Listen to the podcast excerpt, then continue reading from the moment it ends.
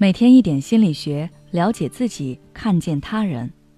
你好，这里是心灵时空。今天想跟大家分享的是娱乐恐惧，花钱给自己买惊吓。你身边有没有那种胆子很小，但是又偏偏喜欢玩一些刺激性活动的朋友？我的一个朋友就是这样的，明明胆子很小，什么都怕，却总是喜欢坐过山车、看惊悚电影。玩一些恐怖主题的密室逃脱，然而每次玩完这些刺激性活动，他都会连着几天做噩梦，然后对我说他再也不玩了。但是没有多久，他又会拉着三五个好友陪他一起去看恐怖片。不知道大家有没有好奇过，为什么有的人会乐此不疲地参加这种娱乐恐惧活动，给自己找罪受呢？今天我就来带大家了解一下人们花钱给自己买恐惧的心理。在许多人眼中，恐惧是人们面临危险而又无能为力时产生的一种负面情绪，是人懦弱的表现，也是一种负面的、不会让人感到享受的情绪。但其实这种想法是非常局限的，恐惧并不是负面情绪，它也是可以给人们带来愉悦感的。我们都知道，完全确定的环境会给人带来安全感，但这种环境也会压抑、束缚我们的情绪，让人感到乏味、无聊。而具有很多不确定因素的环境，则又会让人感到焦虑和恐惧。鬼屋、恐怖片、过山车等这种带有少量不确定性的娱乐恐惧活动，则刚好从中找到了平衡点，既可以给按部就班的生活添加一些不确定性。释放那些被压抑的情绪，又可以避免人出现过度焦虑的情况。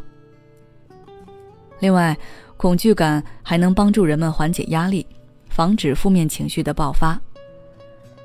我们都知道，一件不开心的事情发生的时候，我们一不小心就会被它所带来的负面情绪吞噬，完全沉浸在消极情绪里。这个时候，我们就要想办法让自己接地，回到现实中来。适当的娱乐恐惧就可以帮助我们接地。比如我的那位朋友，他之所以那么喜欢玩一些刺激的项目，就是因为他的工作压力很大。每当他感觉压力已经超出自己所能承受的范围时，他就会选择娱乐恐惧的方式来让自己回到现实中来，避免让自己陷入负面情绪的黑洞。但要注意的是，恐惧并不是一直都这样奏效。丹麦研究者马克·安德森与乌菲·施约特曾用实验来探究娱乐恐惧的活动中恐惧和愉悦的共存方式。结果表明，人的恐惧和愉悦感呈倒 U 型曲线关系，也就是说，人的愉悦体验会随着恐惧的增加而增加，而当恐惧体验增加到一定程度的时候，人的愉悦感也会达到最高点。但是如果在这个程度上继续增加恐惧因素的话，人的恐惧感受就会大过愉悦感受，然后就会开始产生焦虑不安的感觉。所以，如果你想要用娱乐恐惧的方式来让自己获得愉悦感的话，那要注意根据自己的情况来选择，不要参与超过自己心理承受范围的活动。